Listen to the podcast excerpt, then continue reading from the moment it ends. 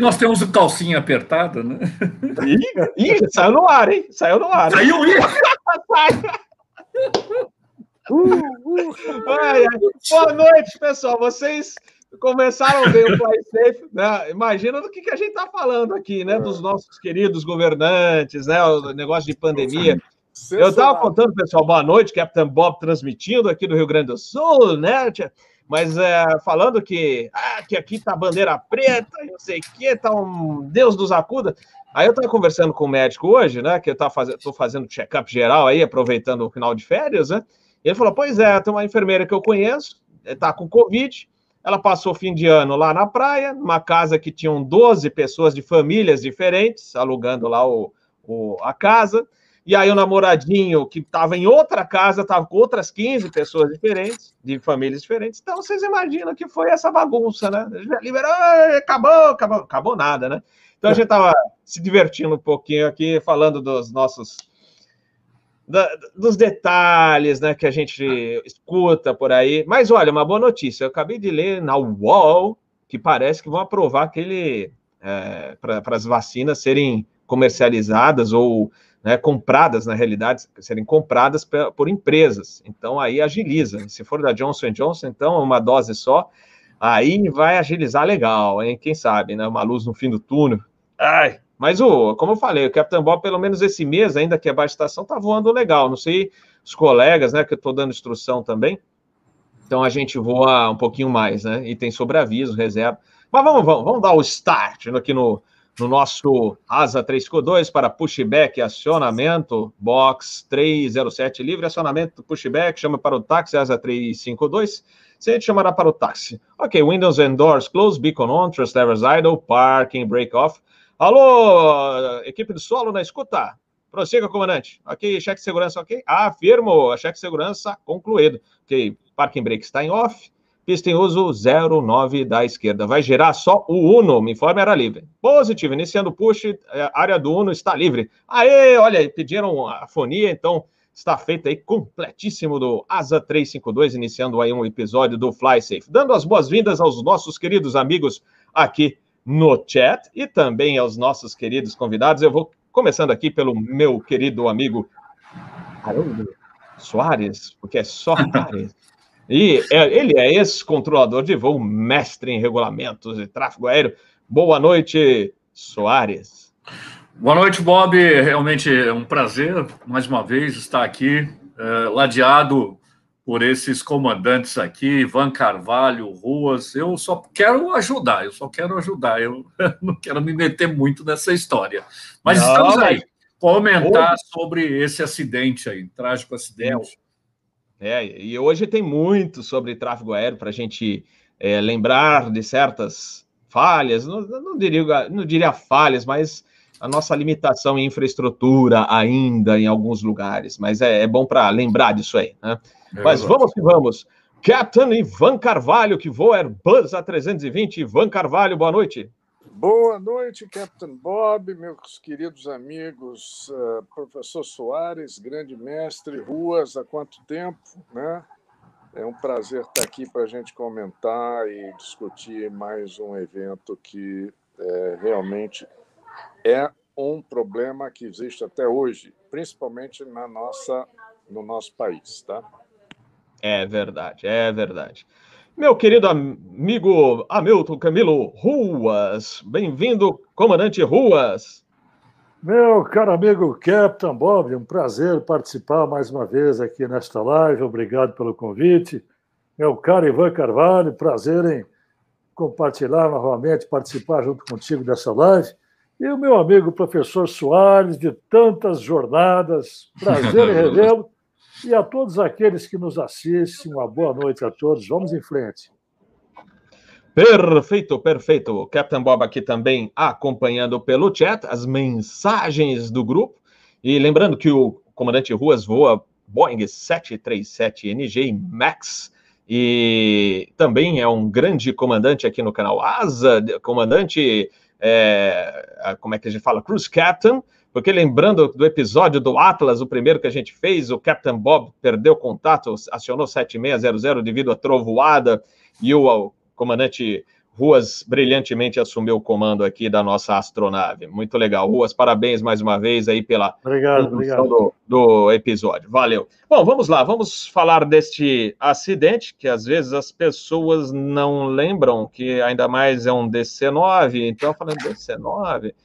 É, mas olha, não faz tanto tempo assim, não. Vamos dividir a tela. Antes de eu dividir a tela, deixa eu fazer uma coisinha aqui. Vamos ajustar a tela que senão aí fica prejudicada a nossa apresentação. Agora sim, acho que agora vai.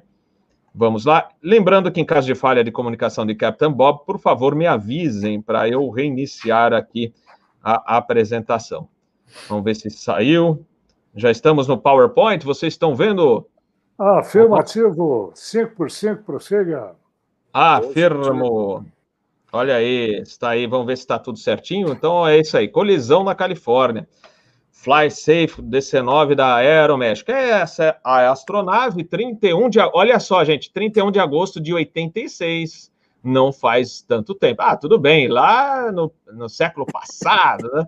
Mas espera aí, né? No 86, Captain Bob estava nesse 31 de agosto já tinha 16 anos. Então, é, já acompanhava lá da época da AETA, Associação de Escuta Tráfego Aéreo, do Terraço do Aeroporto, aviação, participava do, dos é, eventos de projeção de slides e vídeos do nosso amigo Panda Betting, que, aliás, ontem fez uma entrevista brilhante com o Riet, comandante Riet. Muito legal, Panda. Um abraço para você. É, então vamos lá. 31 de agosto de 86, aeronave DC-932, matrícula, número de série, primeiro voo. Nossa, 69. Mas era um avião que o Captain Bob adorava voar de passageiro, que era bem barulhento. Então vamos lá. O voo 498 da Aeroméxico era um voo regular de passageiros que fazia a cidade do México a Los Angeles com escalas intermediárias em Guadalajara, Loreto e Tijuana. Aliás, é incrível porque Tijuana é muito perto de Los Angeles. Tijuana fica na fronteira dos Estados Unidos, ao lado de San Diego. Então, uma vez eu fui de carro lá, eu falei, ah, tá, já que estamos em San Diego, vamos lá para Tijuana conhecer.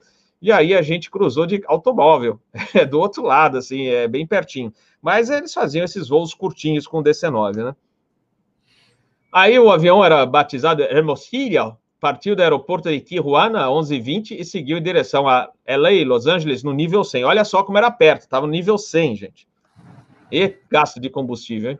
Às 11h44, o controle de aproximação liberou o voo 498 da Aeroméxico descer para 7 mil pés. Três minutos antes, o Piper Cherokee November 4891 Fox partiu do aeroporto de Torrance para um voo visual para Big Bear, na Califórnia mesmo. A bordo estava o piloto, né? Estavam um piloto e dois passageiros. Piloto do Piper seguiu no rumo leste em direção a Paradise Vortec. Depois, se quiser, o Soares explica por que é Vortec, que é um, é um sistema de VOR com a parte militar, não é isso, Soares? É, se não falha a memória, é isso. Isso aí. Isso. E entrou na, na terminal sem receber autorização do ATC, ou seja, ele ingressou numa área é, de tráfego da terminal Los Angeles, é, de, de, de, vários voos é, circulavam lá sem receber autorização, e subindo ainda, pior ainda, foi subindo. O piloto do Aeroméxico fez contato com o controle de aproximação LA e report, reportou atingir 7 mil pés. O APP autorizou então o voo 498 para partir do Vortec, é, o VOR de Seal Beach, no rumo 320 para interceptar a final ILS da pista 25 esquerda. Antigamente, agora tem STAR, tem uma, um monte de, de carta, mas naquela aquela época, inclusive fiz muito no Flight Simulator isso aí. É, bloqueava-se o bit, tinha uma carta é, já instrumento, e aí a gente bloqueava e afastava no, na radial prevista na carta, e aí é, interceptava o ILS da 25 da esquerda. 1151, controlador de aproximação solicita redução de velocidade para 190 nós, com descida autorizada para 6 mil pés. Isso o aeroméxico descendo 7 para 6 mil pés. Mas aí olha o que acontece. Olha, essa é foto do avião realmente caindo. Por volta de 11h52, o 498 e o Piper colidem sobre Cerritos, a uma altitude aproximada de 6.560 pés. O monomotor atinge o lado esquerdo do estabilizador horizontal e vertical do DC-9, tendo sua cabine cortada, ou seja, aquela turma lá já morreu na hora e o avião despencou. E o, e o DC-9 perdeu o estabilizador horizontal e mergulhou, como vocês estão vendo nessa foto que foi tirada por um, é, uma pessoa que estava, por sorte, porque nessa época não existia smartphone, tinha máquina fotográfica e tirou foto do avião. Aí essa montagem, é, não sei se foi da National Geographic ou se alguém fez no Flight Simulator, mas eu peguei na internet. Os dois aviões caem sem controle, atingindo 12 residências, causando a morte de 15 moradores na região. E no avião, olha só, essa é a foto do que sobrou do Cherokee e lá a área de impacto do DC-9. 64 ocupantes do DC-9 e os três do Cherokee que perdem suas vidas neste acidente. Então, chegou a hora do debate, está aí um resumo, e deixa eu só é, reduzir aqui, pronto. Vamos tirar. Pronto, tá aqui. Uh, eu vou começar pelo Soares. Por que, que eu vou começar pelo Soares? Porque ainda hoje no Brasil, é, naquela época, o TICES ainda, né, que é aquele sistema, para quem não conhece, de, que alerta para colisão em voo, ainda não estava começando a engatinhar para depois, né, é, eles estavam é, desenvolvendo os estudos, as pesquisas, e depois, mais para frente, para vocês terem uma ideia, eu voei na VASP em 2000, de 2002 a 2005. E no 737-300 só tinha um, um TICAS, né, é, um avião com TICAS, e não funcionava ainda. Então, até dois, 2002, 2005, ainda tinha avião que não, não tinha TICAS. Então, 86 não tinha, não tinha como evitar essa colisão por, pelo sistema do TCAS, tá? É, mas o que eu chamo, o que eu queria alertar, e eu vou passar essa bola para o Soares, é que nós temos importantes aeroportos no Brasil que não que, que você tem um movimento grande de aviões e não tem controle de tráfego aéreo com imagem radar, você tem aquele controle convencional, tudo por estimado. Então, por exemplo, Ilhéus, Aracaju, se não falha a memória, é, que mais? Uh, Teresina, se não falha a memória, São Luís, Olha, são importantes. Palmas, são importantes aeroportos que você tem um tráfego de voos comerciais circulando e o controlador de voo não tem como te visualizar. Ele fala assim: olha, tem um tráfego aí visual, reportou passando é, tal nível. Por exemplo, outro lugar que não é, é capital é São José do Rio Preto, rádio ainda. É Rádio Rio Preto, é, Rádio Imperatriz, né? Imperatriz não tem. Então, são vários lugares que você tem um movimento de voos comerciais importante e você não tem um, um controlador de tráfego aéreo, você não tem, dependendo do lugar, como Imperatriz e São José do Rio Preto, não tem torre de controle, sequer tem não, não tem a torre. E tem lugares que são importantes, capitais, né, que precisam de, né, de, de não só da torre, mas de um controle com visualização radar, como é o caso de Aracaju, Teresina, São Luís, e a gente ainda não tem isso. Né? Até pouco tempo atrás, Vitória não tinha. Graças a Deus agora tem. Mas é uma deficiência, não é verdade, Soares? É, sem dúvida. É, aliás, essa questão do TICAS, né, que você falou, o TICAS, eu, eu, eu sempre comento isso. Talvez o TICAS seja o instrumento né, mais importante que foi criado nos últimos tempos em termos de garantir né, ou evitar colisão. Olha, eu sou capaz de dizer que se não existisse o TICAS, esse episódio que aconteceu teria acontecido muitas e muitas vezes. Eu acho que o TICAS foi um grande assim aliado do tráfego aéreo, fantástico, né? Porque você tem em Los Angeles, que você tem em Los Angeles até hoje é assim, é uma terminal extremamente é, congestionada, é, tem uma diversidade de tráfego muito grande, desde tráfego de pequeno porte, velocidades e tal, vários aeroportos, bases militares, etc, etc. Ainda assim, hoje, talvez uma das mais movimentadas, é, é, Los Angeles, uma das mais movimentadas do mundo. Então, é lógico que tudo isso é um fator complicador, sem dúvida nenhuma. Agora, eu só queria fazer um comentário, Robert, sobre essa questão. Quando a gente fala de infraestrutura, é, é, pode dar uma impressão de que fala, poxa, precisa ter torre em todos os lugares, precisa ter radar e tal. Veja, é, é no Brasil, aí no, no, no, fazendo propaganda do DCEA, mas hoje a gente tem até uh, uh, mudou muito, né? Nós tínhamos muito controle convencional e hoje você tem nas principais terminais você tem o serviço radar. Outra coisa que tem praticamente hoje em todas as terminais, você tem ah, os corredores visuais, né? Os corredores visuais são importantíssimos. Lá eu vou comentar sobre Los Angeles, uma coisa que não posso esquecer de comentar.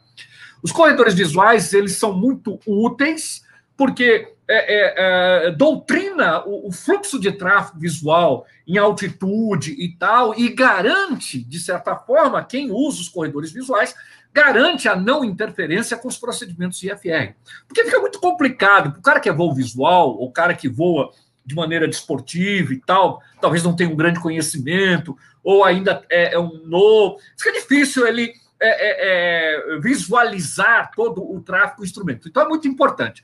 Hoje no Brasil nós temos é, praticamente nas principais terminais esses corredores visuais bem trabalhados e tal. As principais terminais você tem serviço radar, graças a Deus. É lógico. Tem algumas ainda com, com, com controle convencional, ainda tem.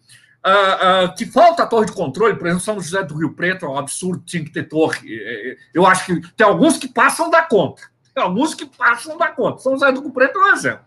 Você tem há tantos anos um fluxo de tráfego importante comercial lá e ainda você não, não, não tem torre de controle. Mas ok, de, mas de maneira geral, eu diria, não estamos assim tão ruim. Agora, sem dúvida nenhuma, é, é o que, que vai é, é, dar input, o que, que vai fazer, o que vai provocar a autoridade aeronáutica para estabelecer uma torre de controle, um app com radar e tal, basicamente é o fluxo de tráfego, basicamente a importância do tráfego ali, né, e tal. Então, logicamente, o DCEA, como autoridade responsável aí, tem lá as, as suas prioridades e tal, e isso está ligado muito à questão também é, é, de ter bala na agulha, é, grana do governo, porque tudo isso é muito caro, essa, essa infraestrutura. Mas não podemos pensar, todavia, de que, ah, mas se é, é, é, é menos seguro, né, é, com, com o rádio ou com o controle convencional. Não, eu, eu sabe, eu, eu fico meio preocupado com isso.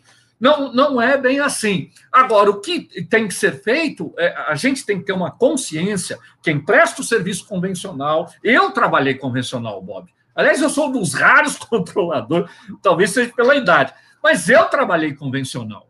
E quando eu passei para radar, rapaz, para mim foi uma festa. Meu Deus, quem fazia controle convencional com radar era piada. E hoje nego reclama. E eu ainda trabalhei naquele radar a SR3 que só tinha duas barrinhas. Você lembra? Quem lembra? Bom, todo mundo aqui lembra. O Bob talvez não, que o Bob é mais novo. Mas no controle de São Paulo, a, a gente só tinha 0200, 0500 de transponder que eram dois símbolos só. Não tinha essa maravilha de tarjetinha identificada. Não existia isso. Colorido, né? Que agora é sala. Ah, é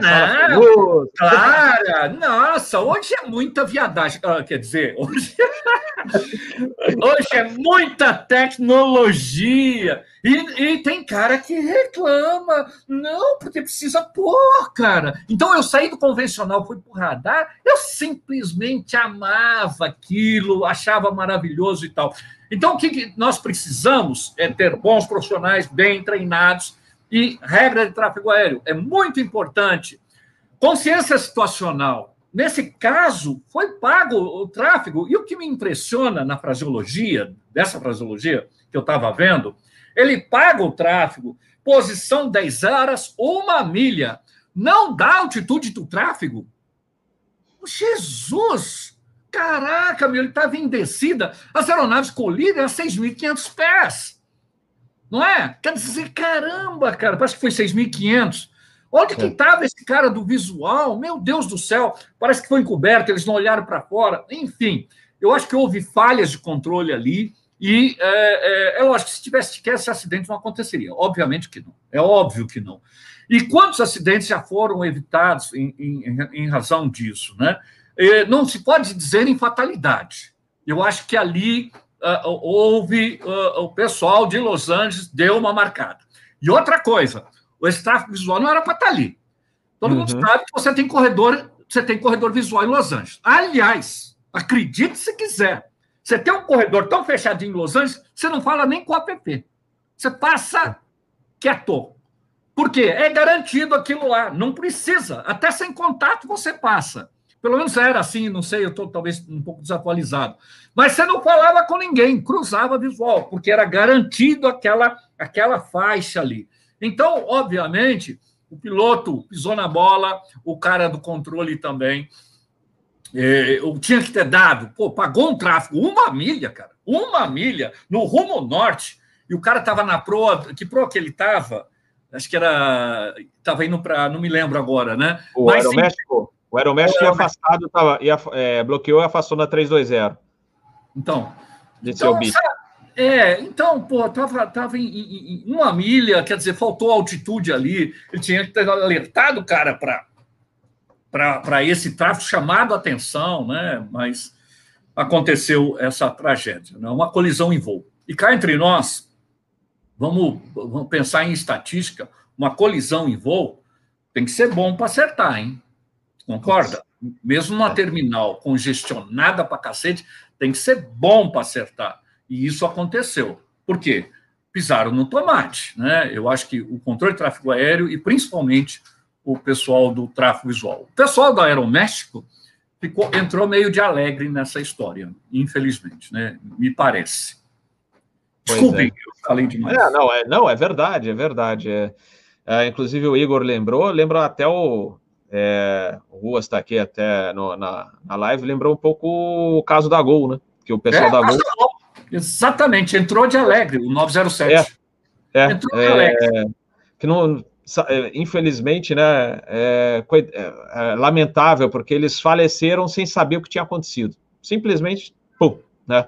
É, lamentável. Mas se você, é, já aproveitando, porque normalmente as pessoas aqui que não assistiram alguns episódios anteriores perguntam, ah, aproveita para falar do 1907, tá? A gente tem um episódio que inclusive o Soares participou para falar do justamente desse acidente do Gol. Uh, vou aproveitar então Ruas. Ruas, uh, you have control now. Estamos sem som, som, som, dois, três, som. Ok, capitão Bob, tinha desligado aqui o microfone para não atrapalhar aí a. Afirmo. É, é interessante esse acidente, viu? Mas, antes de mais nada, deixar bem claro a todos que nos assistem que nós não estamos aqui para achar culpados, botar culpa em ninguém. Sim. Enfim, até porque a maioria já não está nem aí mais para se defender, estão mortos, né? Mas a nossa intenção é contribuir de alguma maneira é, com observações para que a probabilidade que esses acidentes se repitam seja cada vez é, menor. E o interessante desse acidente foi um tráfego que estava voando IFR, o DC-9 da, Aeroméxico, e um Cherokee voando visual e sem contato rádio com nenhuma, nenhum órgão ATC. E a colisão aconteceu em céu claro, visibilidade mais de 20 quilômetros. E um outro fato que chama muita atenção é que na investigação o radar de Los Angeles alega que não tinha, que não teve o PA-28, o Cherokee, é no radar. Como resultado, então, nós tivemos ambas aeronaves totalmente destruídas e passageiros e ocupantes mortos, tragicamente, mais 15 pessoas no solo. Eu levantei um histórico aqui de, de colisões nos Estados Unidos e somente no ano de, nos anos de entre 1985 e 1988 tivemos 1.598 quase mid-air collisions, ou seja, era já algo previsto que iria acontecer um dia. Desde 1956, que nós temos aqui até 86, até o acidente do Aeroméxico, diversos acidentes aí de mid-air collision. Aviões da TWA, da Eastern, da American Airlines, ou seja, companhias é, renomadas, com um impacto muito grande na opinião pública, e mesmo assim é, as falhas demoraram muito para serem corrigidas. Eu acredito que a principal principal falha que podemos observar aqui foi o sistema de tráfego aéreo não estar devidamente adequado para a quantidade de fluxo que tinha na terminal de Los Angeles o sistema já era inadequado naquela época.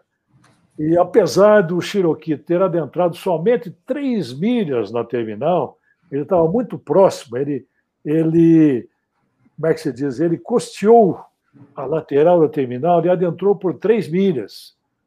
Considerando os equipamentos de navegação na época, é um erro pequeno. É um erro, mas é pequeno. Para ver como o sistema era imperfeito ao ponto de um erro de três milhas ocasionar um acidente como esse. Acredito também que houve uma distração aí do, do controlador em função do equipamento que ele tinha nas mãos, equipamento radar. Como tinha muito tráfego visual, é, o retorno dos tráfegos visuais, acionado aí o código 1200, enchia a tela do controlador. Ele acabou desativando o módulo lá para poder dar prioridade para os tráfegos que voavam por instrumentos e também aos demais tráfegos visuais que estavam muito próximos do centro lá da terminal é, Los Angeles. Como o, o Cherokee estava próximo da margem, acredito que isso, é, essa, essa proximidade, essa, ou melhor, essa distância que estava dos acontecimentos, levou o controlador a relaxar um pouco na sua vigilância e acabando por perder o contato do Cherokee na sua tela. Segundo ele mesmo alega. Inclusive, na hora da colisão, o controlador estava mantendo contato com outro tráfego que estava irregularmente é, voando visual numa área não permitida da terminal Los Angeles. Então, uma série de, de fatos que depois da reconstituição do acidente eh, vieram à tona. Eu tomei a liberdade de anotar algumas observações aqui apenas para não perdermos aqui o espírito da coisa, lembrando que tanto os pilotos como os controladores estavam devidamente habilitados, muitos deles foram submetidos depois a exame de teor alcoólico e toxicológico, deu negativo. Chegou-se, inclusive, a aventar aí a possibilidade de uma morte súbita do comandante aí do, do Cherokee, do PA-28, porém, no decorrer aí da autópsia e do, das investigações, foi descartada aí essa possibilidade. Né? E ambas aeronaves estão perfeitamente com a manutenção em dia. E, lembrando, mais uma vez, não existia ainda naquela época o equipamento T-Case. E seguramente, como falou o mestre Soares, teria quase com certeza evitado esse acidente. Não me alongar, para não me alongar muito, eu sei que o nosso amigo Ivan Carvalho tem muitas observações a fazer. Eu deixo a parte final aqui para, para mais adiante. Prossiga aí, Capitão Bob. Muito bom, Ruas, muito bom. É, como o Soares falou, aquela área de Los Angeles, o que tem de aeroporto, gente, o que tem de aeroporto, é. Torrance, né, que fala, a gente falou aqui, é um, é, nós temos Vanais, nós temos. O Santa Mônica diminuiu a pista agora, nem sei se ainda está operando, mas acho que ainda tem uma, um espaçozinho lá para eles operarem aviões pequenos. Você tem é, Ontario, você tem Tino, você tem Orange County, que tem um movimento enorme perto do VRDC Beach. É, Orange County tem um Santa Ana, né? Que tem um movimento grande de aviões comerciais lá. San Diego nossa, e tantos outros que eles chamam de aeroportos satélites, então o movimento lá é muito grande. Inclusive na interceptação do ILS da 25 da esquerda ou direita, os aviões não podem descer de imediato é, pelo glide, justamente porque, por exemplo, tem Ontario e Tino. Então tem uma restrição de altitude lá, depois que sobrevoa a área desses aeroportos é que eles podem descer. Mas vamos ouvir o comandante Ivan Carvalho, you have control. Ok, Captain Bob. Bem, depois dessas duas feras aí, uh, desses comentários do Soares e também os apontamentos do Ruas. Sobrou pouco, mas uh, é, como você acabou de dizer, Captain Bob, é, eu como é, comandante e copiloto voei naquela área. Realmente ali em torno do Aeroporto Internacional de Los Angeles nós temos ali no mínimo seis aeroportos, contando Santa Catalina, que é uma ilha também que tem um aeroportinho. Então o Cherokee naquele dia saiu de Torrance para Big Bear Lake, que é um aeroporto já um pouquinho mais alto, e realmente adentrou sem autorização, como o Ruas falou, dentro da área terminal. Com certeza, como Soares bem sabe, controlador numa área terminal tão complexa como essa e naquele momento que naquela época que não tinha TICAS, realmente ele provavelmente deu prioridade aos tráfegos IFR, que são tráfegos praticamente constituídos de empresas regulares e às vezes até não regulares, mas que têm uma um OTRAN, então tem todo um, um, um trabalho a ser feito na, no fluxo, como o Soares colocou, que é muito importante, e de uma certa forma a atenção dele foi dirigida para esses tráfegos e o, o Piper adentrou essas três milhas o suficiente para uh, a colisão a 6.650 pés, que é, exatamente, eu acredito que o Piper ainda estava em subida ali, mais ou menos, enquanto o, o, estava descendo. Então, é, realmente uma fatalidade. Agora, eu gostaria de ressaltar alguns pontos é, interessantes. É, nossos assinantes devem saber que é, talvez muita gente não entenda por que o 250 nós, que é uma velocidade empregada mundialmente abaixo né, de 10 mil pés, alguns, algumas localidades até com diferente é, altitude, mas é para a gente ter uma coisa que chama, chama-se see and avoid, que é justamente você poder ver e evitar possíveis tráfegos que estejam é, na sua, no seu entorno. Então, realmente, o, provavelmente o PA, o, o PA 18, né, 28, 28. Ele, ele perdeu um pouco a sua atenção, principalmente é, nesse aspecto, enquanto o outro estava sendo vetorado, estava iniciando o um afastamento do Vortac de seu bit, preocupado com o procedimento que ele estava entrando, que era o procedimento ILS. Com certeza o Soares falou acertadamente. O Tiquets teria, com certeza, avisado isso e também a implementação de hoje dos novos controles radar em terminais como Los Angeles poderiam tranquilamente traçar esse intruder, né? esse, esse invasor da área terminal para o controlador com um alerta, como o Soares disse. Hoje é, é mamão com açúcar, né, Soares, quando tem um caso desse. Verdade. Mas eu, eu gostaria de ressaltar uma coisa. Vocês falaram do Brasil, vamos fazer um comparativo.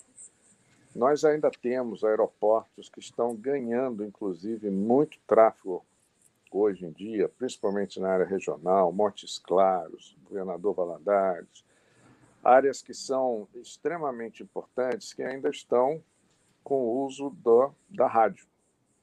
E realmente o aumento do, do fluxo de voos regulares muitas vezes está conflitando com tráfegos visuais que, no meu ver, às vezes isso existe por uma indisciplina em termos de repórter para a rádio daquele tráfego que está evoluindo visualmente ali. Eu não sei se é para evitar taxas, para evitar uma série de coisas, mas nós já tivemos vários eventos aqui no Brasil, o Soares sabe disso, de tráfegos que não reportam sua posição como deveriam reportar para a rádio e levam um, um, um, perigo muito grande e uma operação de alto risco com aviões comerciais. Então, isso é um fato. Mas eu queria ressaltar uma coisa: o DSEA tem feito um trabalho muito bom é, Para vocês terem ideia, essa nova terminal, que chama Terminal São Paulo NEL, que está sendo construída, eles estão fazendo um trabalho que eu reputo de extrema importância. Eles pegaram as empresas aéreas e plotaram todos os conflitos de, de RA, de Resolution Advisor, que houveram em torno da terminal de São Paulo. E eles, a partir desses eventos, eles estão calibrando o espaço aéreo, principalmente nas subidas e descidas, para evitar esse tipo de evento. Então, hoje, graças ao TICAS, é isso que eu queria ressaltar, é, Soares e Ruas colocaram muito bem, Ele é um equipamento que não só está protegendo o piloto, mas também é, hoje nós temos, através dos eventos de, de CAS que são plotados no FOCUA, a gente tem condição de chegar para o DSEA e uh, oferecer esse material para a gente melhorar o espaçamento, melhorar as subidas e descidas para que não haja esse tipo de conflito, principalmente ocasionado hoje pela quantidade de movimento das aeronaves, quer dizer, pelo, pela, pela velocidade de subida até atingir um nível ou velocidade de descida até atingir um nível. Né? Então, é, eu, eu gostaria de ressaltar isso, porque apesar do Brasil estar fazendo seu dever de casa, ainda nós temos alguns pilotos que, infelizmente, não são disciplinados, principalmente, não estou querendo falar de, de um segmento, mas existe isso ainda. Outra coisa é que as rádios hoje prestam um serviço muito importante, né? E há pouco tempo ah, também houve uma iniciativa da, da própria SAC, junto com o DSEA, de prover estações meteorológicas automáticas, que uhum tem melhorado muito o uhum. nível de informação para os pilotos, inclusive propiciando a construção de procedimentos IFR em localidades que não tinham. Mas, às vezes, as autoridades, nem todas têm o conhecimento do DSEA, colocam a estação automática meteorológica e resolvem tirar IPTA, pensando que uma coisa substitui a outra. E elas são, o Soares pode falar melhor, são complementares, exatamente. Então, ah, isso é um ponto que nós temos é, colocado junto da, da, da SAC, eles têm entendido.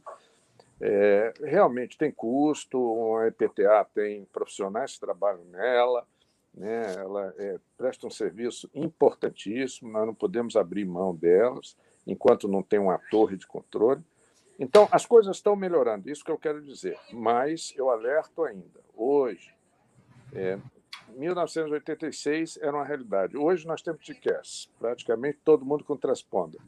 Mas eu alerto para duas coisas: disciplina de voo e, é na voz, quando você estiver voando visual, a responsabilidade de prover separação do tráfego é sua, do comandante da aeronave. Tá? Então, Soares pode endossar, Ruas também. Essa era a mensagem que eu queria deixar sobre esse evento, né, que, graças a Deus, hoje nós temos TICAS, mas naquele tempo, infelizmente, custou a vida de várias pessoas. É verdade. Perfeito, Ivan, muito bom. Antes de passar para o Soares, só explicando para o pessoal que não é da área, falando do TCAS, que ele falou do advisor, do resolution. O resolution, justamente quando o advisor ele fala traffic, traffic, aí você monitora os tráfegos. Por exemplo, no, no caso do, do A320, são oito tráfegos os mais, que estão mais em área assim, que podem causar alguma coisa, eles são apresentados na, na tela de navegação para o piloto. Né? São oito tráfegos. E aí, quando chega num perigo de colisão, ele dá o resolution, e aí ele vai mandar subir ou descer. E, inclusive, os A320 mais novos, eles fazem a manobra automaticamente, você só monitora se ele está fazendo. Então, é para subir ou descer, não é para o lado, sobe e desce, né? Já estão estudando fazer também manobras, um sistema futuro aí, manobras evasivas para os lados, mas por enquanto só subir e descer. Um sobe, outro desce, né? Eu já tive dois casos de resolution, é, na Terminal São Paulo, uma chegando em Viracopos, de, vindo de Brasília à noite, chuva, e aí desvios, desvios, desvios, e aí o controle São Paulo pagou a descida para a gente até o nível 250. E a gente parou lá do 250. É aquela tal de Lady Murphy. Acho que até eu já contei esse caso, mas a Lady Murphy é implacável nessas horas. Aí eu pego, falo, bom, 250, nivelado, beleza? Passei a comando para o copiloto, falei assim, you have control. Aí peguei o. o fui fazer o, o speech para os passageiros. Senhores passageiros, é, iniciamos nossa aproximação para o Aeroporto Internacional de Viracopos. Aí nisso, sabe quando você bate o olho e vê o tráfego vindo? Parece com esse simulador, né, Ivan? E, e ruas. Eu, vindo assim, eu falei, eita, aí eu fazendo speech, eu, aí eu falei, vou, sabe quando você pensa? Eu falei, vou encerrar rápido que vai dar AM. Mas dito e feito, na hora assim, começou primeiro, traffic, traffic. Aí os passageiros escutaram. Aí eu falei, pela atenção, obrigado. Quando eu coloquei, climb, climb now. aí, fizemos o procedimento de manobra evasiva, a gente subiu, e aí eu, é, a gente passou perto, né? A gente fez tudo certinho. E a gente conseguiu ver à noite, no meio de tudo aquilo, a gente viu o outro avião, era um 767 da Delta, né? Estava saindo de Guarulhos em, em desvios. Ele, segundo o controle, ele tinha sido autorizado só até o 240, o, o, mas estava um barata voa. Nessas horas, eu sei que tem gente do, do app aqui, que eu estou vendo, acompanhando a, a live, e é complicado, porque é tanto tráfego às vezes e, e na, no meio da, das confusões lá, e aí o cara acha que.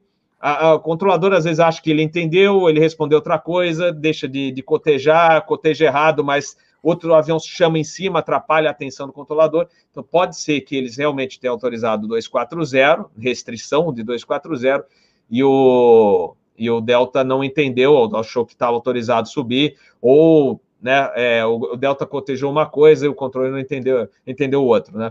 E outro também chegando em Congonhas, aí um King Air no sentido oposto. A gente fazendo a Star para Congonhas e o King Air sentido oposto, mesma coisa. Fizemos a, a, única coisa diferente é que estava visual durante o dia, um pouquinho é, melhor a situação do que na, no outro caso lá. Mas é isso aí, tá? Eu queria só explicar um pouquinho do TICAS para quem não é da área da aviação. E o FOCA que o Ivan mencionou, é um sistema que hoje monitora o, os dados, né? Do, ele está é, é, ligado diretamente ao sistema, por exemplo, de flight data do, do avião, né? Então ele registra todas as manobras do, do, do avião e, e, a cada companhia, assim, é, seguindo o que o fabricante determina, mais as restrições da própria companhia, eles determinam um envelope que o piloto não deve é, é, por exemplo, ultrapassar, por exemplo, velocidades, é, é, usar determinada, determinado procedimento, isso aí vai parar, vai parar lá no departamento de segurança de voo, eles vão avaliar, ué, por que, que ele fez? Se foi, ah, foi aquele que corrigiu rapidamente, tudo bem. Mas se, por exemplo, ele forçou uma aproximação não estabilizada, chegou muito mais veloz, alto veloz, e forçou o pouso e não arremeteu. Por que, que não arremeteu? Aí esse piloto é chamado para conversar. Fala, pô, cara, a gente faz tanta campanha de aproximação estabilizada, por que, que você é, não, não, não, não arremeteu? Então, é esse o sistema FOCA que foi criado e hoje o mundo inteiro utiliza justamente para aumentar os níveis de segurança de voo. Bom, vamos lá, Soares, para você comentar o que o Ivan falou, o que o Ruas falou. Uhum. Again. Ok, ok. É, uma coisa que eu acho que o Ivan Carvalho falou é essencial, se void. É lógico que não há dúvida, a gente aprende desde o início na aviação regulamento de tráfego aéreo, o tráfego IFR tem prioridade sobre o tráfego visual. Não há dúvida nisso. Outra coisa, básica e simples, o voo visual é responsável pela separação com, com o tráfego IFR, sem dúvida nenhuma. Agora, é lógico que também o órgão de controle, sempre possível, tem que passar essa informação né, para o, o, o, tráfego visual, né, se possível, mas isso não tem prioridade. É lógico que quando eu tenho, eu tenho, eu estou falando para o visual, né, falando do instrumento para o visual, é, é, determinar, quando você está numa terminal congestionada, muito tráfego e tal, você tem que dar prioridade às autorizações as autorizações. E as autorizações eu vou dar autorizações de controle. Eu não vou priorizar tanto a questão da informação, né, de, de, de, de voo, de, de falar para o tráfego visual e tal. É, hoje, né, na, na, regulamentação do tráfego aéreo, como eu disse, é, nas principais terminais você tem os corredores visuais, isso auxilia por demais né, todo esse trabalho do controle de, de, de tráfego aéreo, auxilia demais.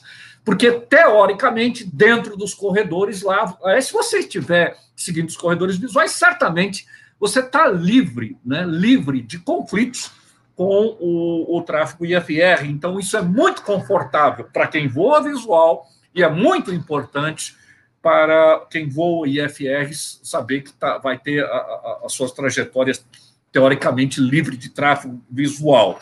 E o tráfego visual precisa ter em mente isso. Ele é responsável pela separação com tráfego IFR. Poderá receber informação de tráfego e tal, sim, poderá, mas quando você tem um, um órgão, você tem um momento congestionado, o, o app não vai poder fazer isso. Normalmente, o que eu queria falar é que os corredores estão abaixo da terminal, né? Normalmente estão abaixo da terminal. Agora, pô, então o voo visual não pode voar dentro da terminal? Não, lógico que pode também. Só que aí é uma situação mais, mais, é mais complicado essa situação. Mas ainda assim, voando lá dentro da terminal, ou seja, além daquele limite dos corredores visuais, ainda é responsabilidade dele manter a, a separação de tráfego com tráfego de instrumentos. E é lógico que tem que haver um monitoramento muito adequado do, do, do app. Hoje, nós temos no, no, no, serviço de controle informação de altitude. Eu queria falar uma coisa, talvez nem todos saibam que estão assistindo. O radar de terminal ele é bidimensional é chamado ASR, Airport Surveillance Radar, ou seja, ele é bidimensional. Ou seja, as informações que eu tenho no radar, elas estão no plano horizontal. Eu tenho uma informação em azimuth distância, mas não tenho a informação radar, radar vertical. Sim, você fala, não, tem o modo Charlie. Ok, hoje é assim. Muito possivelmente Los Angeles, tenho quase certeza, não era assim. Eu conheço bem radar americano, porque eu fiz o curso com americano, radar. E você sabe, e, e, mas a tecnologia é bem antiga. Você tinha no, no radar, porque nós trabalhávamos em Pirassununga com radar americano. SR. Nós tínhamos uma canetinha que, para você checar a altitude, até dava. Mas você tinha que pegar a canetinha, ir lá com a canetinha, colocar em cima do wall. É um tá trabalheira do cão. Você acha que o cara ia conseguir fazer isso Tráfego pra caramba na terminal, impossível. Impossível. Impossível, simplesmente impossível isso aí. Então, ele estava confiando, o controlador com certeza estava confiando que o cara estava mantendo separação visual, que não estaria na, na, na, altitude. Ele deve ter visto o tráfego ali, 1.200, né, que, é o, que é o tráfego de, de, de VFR, que é o, o transponder, perdão, VFR, 1.200. Mas, é, enfim, a, a, acabou acontecendo. Então, sem dúvida, é lógico que hoje isso não, não aconteceria, mas, é, independente disso, acho que a grande lição, né, Bob? Eu acho que o grande propósito desse programa aqui é comentar sobre esses problemas. Ou seja, eu tenho que cumprir o procedimento IFR, eu tenho que saber das minhas obrigações. A ICAO deixou claro também, já na década de 80, falando sobre classificação do espaço aéreo, a responsabilidade do piloto visual voando dentro de uma classe de espaço aéreo. A responsabilidade do piloto IFR voando na, na classe, da, uma determinada classe de, de, de, espaço aéreo. Então a gente tem que estar muito consciente disso.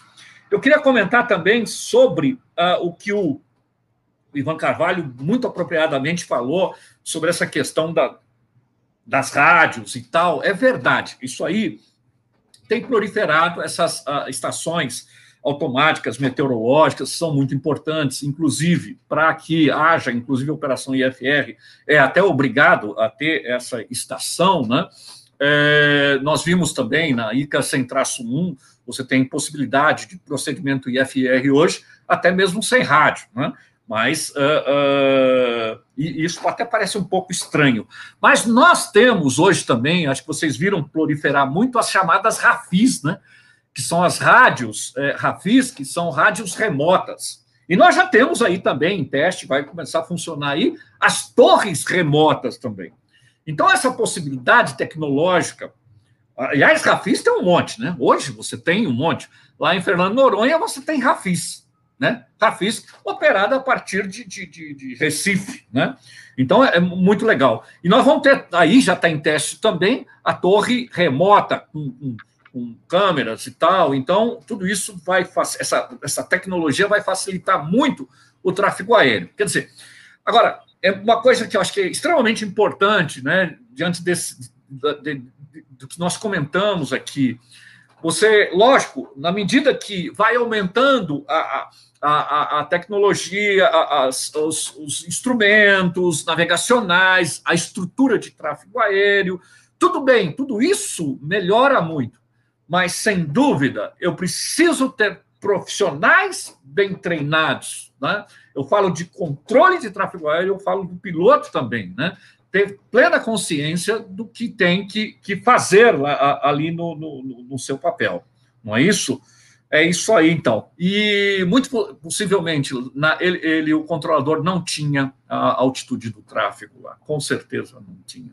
Né? Na época, você não tinha essa informação disponível, que, aliás, hoje nós temos uh, todo o tráfego, né? todo o tráfego é obrigado a ter o modo Charlie ou o modo Serra altitude, e aí é, você está vendo, né? então facilita muito o trabalho do controlador nesse aspecto. Além do TCAS, quer dizer, é uma coisa dobrada, né? Tem informação na tela radar e tem, uh, e inclusive também tem um alarme de proximidade no radar, né? Quer dizer, tem, hoje tem tantos mecanismos, né? Que esse acidente eh, não, aconteceria mesmo, de jeito nenhum. Né? O Soares perguntaram aqui se nos corredores é, existe algum corredor ainda que o avião pode voar sem transponder. Eu acredito que não, né? Ou pode? Não, não, não. Hoje não. não. Você tem. Não, o que existe, o que existe são rotas sem transponder. Você tem no Rio de Janeiro, por exemplo. Tá? Hum. Mas aí são rotas específicas para sem transponder. Ou seja, o normal é transponder. É transponder. Tem que ter transponder. Tem que ter transponder justamente porque sem transponder você fica invisível no TCAS. Né? Essa aqui é a grande questão. Então, o transponder é, é, é essencial. Hum? Perfeito. Dando um alô aqui também, tanta gente conhecida. Comandante Camacho, bem-vindo aí à nossa live. Tá aqui. Camacho, quanto tempo, Camacho? Camacho. Abraço aí. Mas, bom, eu acho que a gente já pode partir para algumas considerações finais. Deixa eu ver se tem mais alguma coisa. Ah, lembrando o que o Ivan falou dos pilotos, né? De, de voos visuais que às vezes não respeitam, não informam a posição correta nessas áreas, principalmente que não tem controle de tráfego aéreo. Então, e, e às vezes também, né, Ivan, não respeitam, não informam corretamente porque desconhecem, né? Às vezes não é um piloto que tem, traga aquela consciência da importância de um reporte bem feito, é, o conhecimento, a cultura aeronáutica necessária para saber que ele é responsável pela segurança de voo não só do voo dele, mas dos outros que estão no entorno, né? Né, Ivan? Com certeza, com certeza. E é por isso que eu digo, o Soares abordou bem. Treinamento né, é importantíssimo. É, também ressalto para o nosso público que está começando na aviação, que faz muito voo visual nos corredores, que nós temos em São Paulo vários também, é, fique atento à carta de aproximação visual também. Isso é outra coisa que eu, que eu ressalto. Por exemplo, tem aeroportos que têm tráfego de helicóptero. E aqui Taubaté é uma área, né, lá Macaé, que por vezes o tráfego de avião é feito pelo lado contrário. Então, às vezes tem características na VAC, que é a carta de aproximação visual, que os pilotos têm que estar familiarizados. Então, é, para o pessoal que está voando, começando, e mesmo aqueles que estão começando a voar por instrumento, muita atenção, um bom briefing, principalmente para aquelas áreas que vocês não conhecem, ou áreas terminais onde você tem muito tráfego. Então, fiquem atentos, né? Isso é importantíssimo, tá? Só ressaltando. Positivo. As aeronaves comerciais, por via das dúvidas, line lights on abaixo de 10 mil, para também alertar, por exemplo, São José do Rio Preto é uma área sem torre, sem controle, é para os outros também visualizarem melhor a aeronave na chegada lá para São José do Rio Preto ou na saída. Então, é alguma coisa a mais para se ver, né, para a gente sinalizar. Tá? Bom, vamos para. Aproveitando, Bob, uh, Opa, o Ivan Carvalho falou um negócio extremamente importante, eu esqueci, anotei aqui e não falei. É o tráfego. Houve uma mudança importantíssima, recente, no tráfego aéreo para localidades com a FIS e sem a FIS. O tráfego visual é totalmente diferente do que era. As entradas, você faz cruzamento na vertical, preferencialmente entra pelo setor da, da, da contra o vento.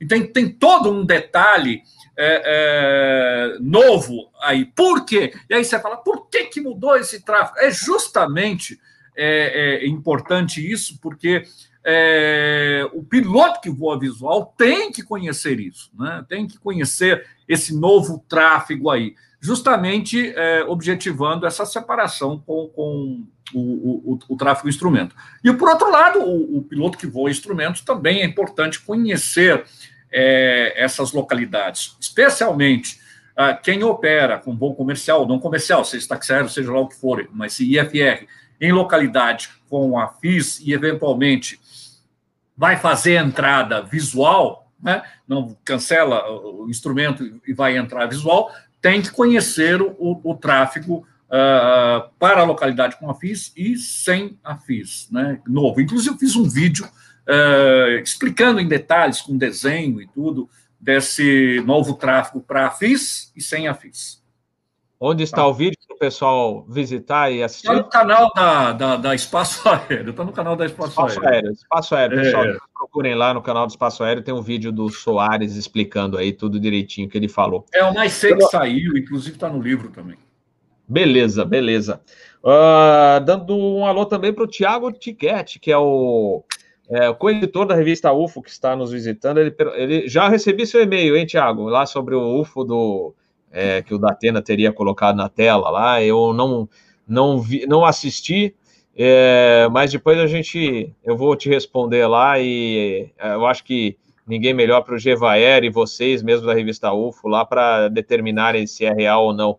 Mas é, é como é, a gente tem que ter tempo, né? É, justamente nessa área para vocês determinarem se é real ou não, eu vou aguardar justamente a, o que os especialistas né, nessa área aí para depois determinar isso aí. Tá bom? Mas vamos lá, vamos às considerações finais do nosso episódio hoje do Fly Safe. Agradecendo a participação de todos aí no chat, dos convidados. No chat também agradecendo o cafezinho do Captain Bob, super sticker, tudo aí, muito legal, muito obrigado. Não vou agora, não vou ter tempo de agradecer a todos, mas é, o meu Obrigado estendido a todos vocês que mandaram um cafezinho para o Captain Bob. Eu vou co começar então as considerações finais do comandante Ruas. Aqui, meu caro Bob, é interessante esse, algumas conclusões e até lições que podemos tirar desse acidente. A primeira delas é como uma falha de um elo na cadeia de segurança pode desencadear uma sequência que acaba culminando no acidente. Verdade. Você vê, o Cherokee, o PA-28, adentrou sem autorização, inadvertidamente, três milhas, para a época, uma distância pequena, na terminal de Los Angeles. E isso acabou, acabou desencadeando uh, uma série de acontecimentos, aliada à vulnerabilidade do sistema ATC da época, para evitar uhum. colisões, acabou sendo essa tragédia aí que já falamos bastante sobre ela no início. Com o desenvolvimento do equipamento TICAS, resultante principalmente das pressões da opinião pública após esse acidente e muitos outros que já vinham ocorrendo desde a década de 50, é. o equipamento TICAS acabou se tornando operacional e hoje é uma ferramenta importantíssima de segurança de voo para evitar colisões. E lembrando que nós tivemos, no início da era Tiquets, um acidente envolvendo um cargueiro da DHL, é. um 757, Boeing 757, e um Tupolev russo sobre os céus da Suíça, onde não estava bem definido ainda o que se faria quando houvesse conflito entre as instruções do equipamento e as instruções do controlador de voo e a aeronave russa seguiu o controlador e o DHL o TQS. Infelizmente, houve a colisão. Que lição ficou disso? Sempre siga as instruções do TQS. Sempre. Desconsidere todas as informações e siga exatamente o que o TQS está informando. Isso é a lição, vale para todos os pilotos em qualquer tipo de avião. Sempre siga o TQS. A outra lição é que, mais uma vez, como o nosso Ivan falou e o Carlos Soares também, é o conceito avoid. É, só porque você está com um plano IFR não significa que o espaço aéreo é todo livre para você, é todo seu. Negativo. Você está dividindo esse espaço aéreo com pássaros, balões, drones, helicópteros, inúmeras aeronaves pequeno porte, e algumas, inclusive, podem estar voando sem TICAS ou mesmo irregularmente na área. Então, é importantíssimo que, mesmo voando por instrumentos, você empregue o conceito na void e olhe também para fora, principalmente em pousos e decolagens, que é a fase que você está mais vulnerável a todos esses acidentes, a todos esses tipos de colisões. E para encerrar, senhores, para confirmar esse conceito de cianavoide, lembre-se que algumas vezes os seus olhos são a última linha de defesa para evitar uma colisão. E mais uma vez, você não está sozinho nos céus. Lembre-se sempre disso. Perfeito, Ruas. E aqui em São Paulo também, em Rio, além de tudo, tem balão. por isso tem que ficar mais de olho. Tá voando por instrumentos, mas fica de olho porque pode ter balão, então fica esperto. Né? É, é uma, mais um lembrete. E fim de semana, então, é, é terrível, né, Ivan Carvalho? Considerações finais. Realmente, Captain Bob, eu acho que a gente aqui no nosso país temos até essa preocupação que é muito boa, como o Ruas falou. Nós não estamos sozinhos.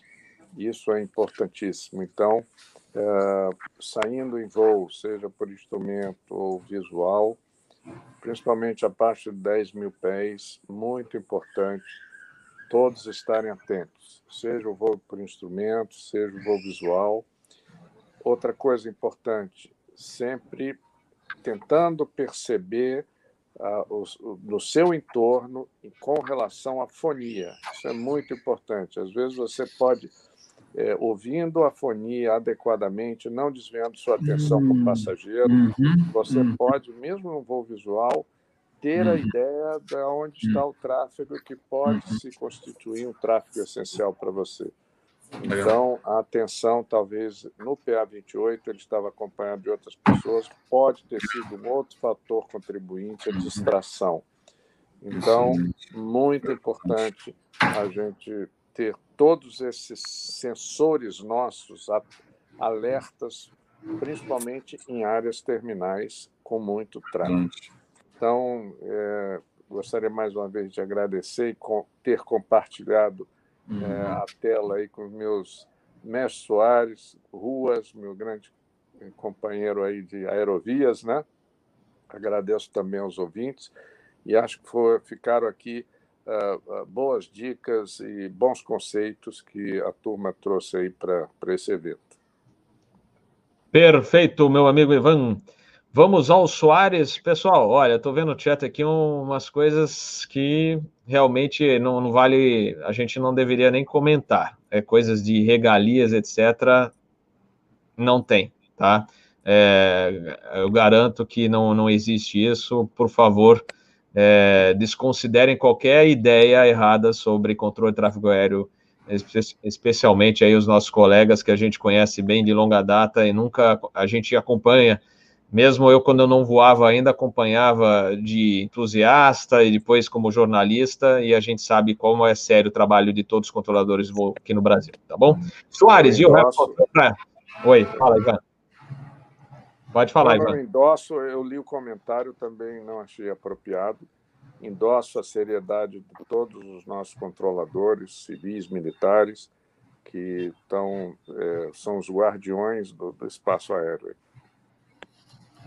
É, a, gente, a gente já ouviu essas, esse tipo de coisa. Não, porque dá prioridade para esse tráfego, tem piloto que não gosta de avião, tem, é, tem controlador que não gosta de avião e tal. Eu, por muitos anos, fui gerente de equipe, supervisor, dei aula, instrução para controlador de tráfego aéreo. Eu acho o seguinte: na nossa atividade, é, é, tem a ver um pouco, eu acredito, com sacerdócio, sabe? Você faz porque quer fazer e fazer bem feito.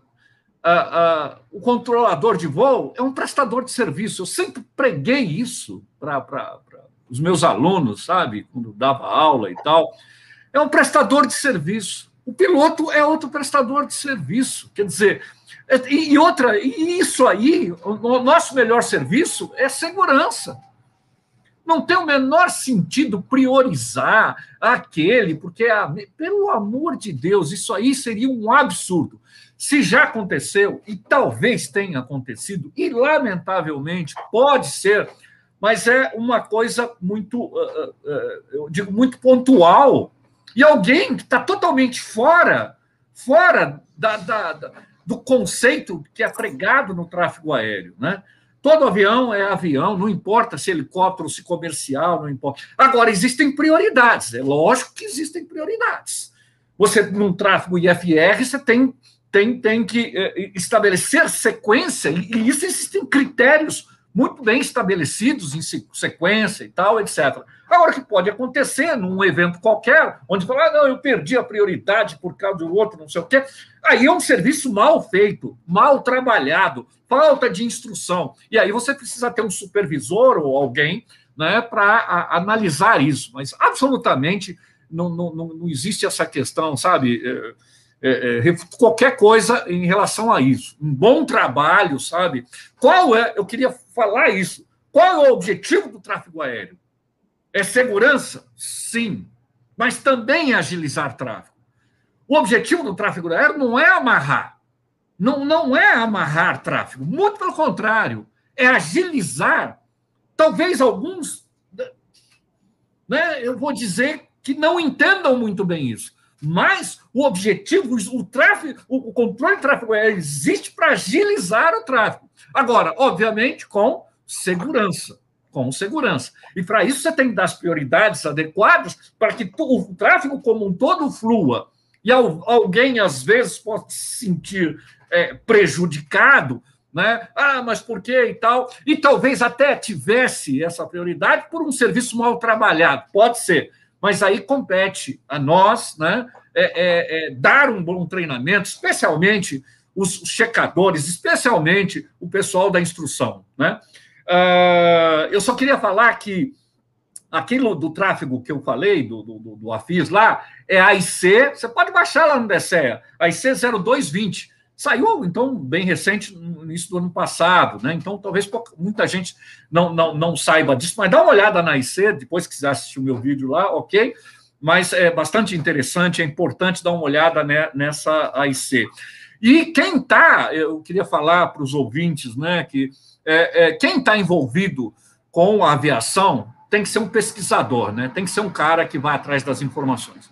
Regulamentação de tráfego aéreo constantemente está em mutação, está mudando. Por que, que isso acontece?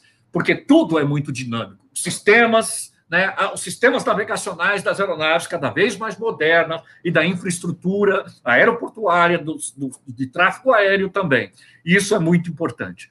O tráfego aéreo está sempre tendo que correr atrás da, dos avanços tecnológicos. Eu acho que isso é muito importante. E nós, como profissionais dessa atividade, temos que seguir atrás para prestar o melhor serviço. Essa é a nossa obrigação, esse é o nosso sacerdócio. Valeu? Muito obrigado, gente. Foi muito bacana. Apoiado, apoiado. Muito legal. Mandar um abraço aqui para o Rafael Mariano, grande Mariano, um abração. O Mariano está aí, grande abraço. Isso aí, isso aí. Tantos outros colegas aí do ATC que estão acompanhando, um abraço para vocês também, bom serviço. Capitão Bob é, retornando ao, ao, batente a partir de amanhã, é, já com curso online, depois sobre aviso. Então, em breve, a gente cruzará aí a Terminal São Paulo e a gente se dá um alô na fonia, viu, Mariano e galera aí do ATC e de outros é, controles que estão nos acompanhando aqui na nossa live de hoje.